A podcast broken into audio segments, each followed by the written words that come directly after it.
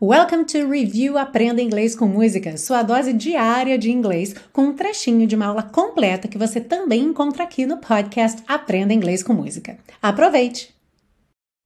You met me at the perfect time. Aqui, uma frase de duplo sentido, porque you met me tanto pode ser você me encontrou quanto você me conheceu no momento perfeito, na hora certa, ok? Então lembra que o verbo to meet, quando você conhece alguém pela primeira vez, é estranho falar isso em português, né? Conhecer pela primeira vez, porque você só conhece uma vez, mas aquela, aquela vez que você conhece alguém, que você é apresentado a essa pessoa.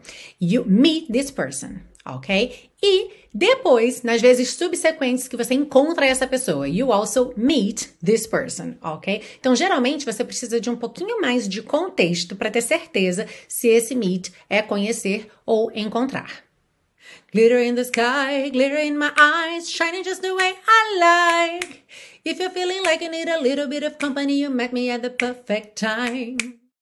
Ah, e se você busca um curso de inglês passo a passo com a minha orientação, conheça o Intensivo de Inglês da Teacher Milena, meu curso de inglês que te oferece 30 dias de garantia incondicional. Saiba mais em www.intensivo.teachermilena.com.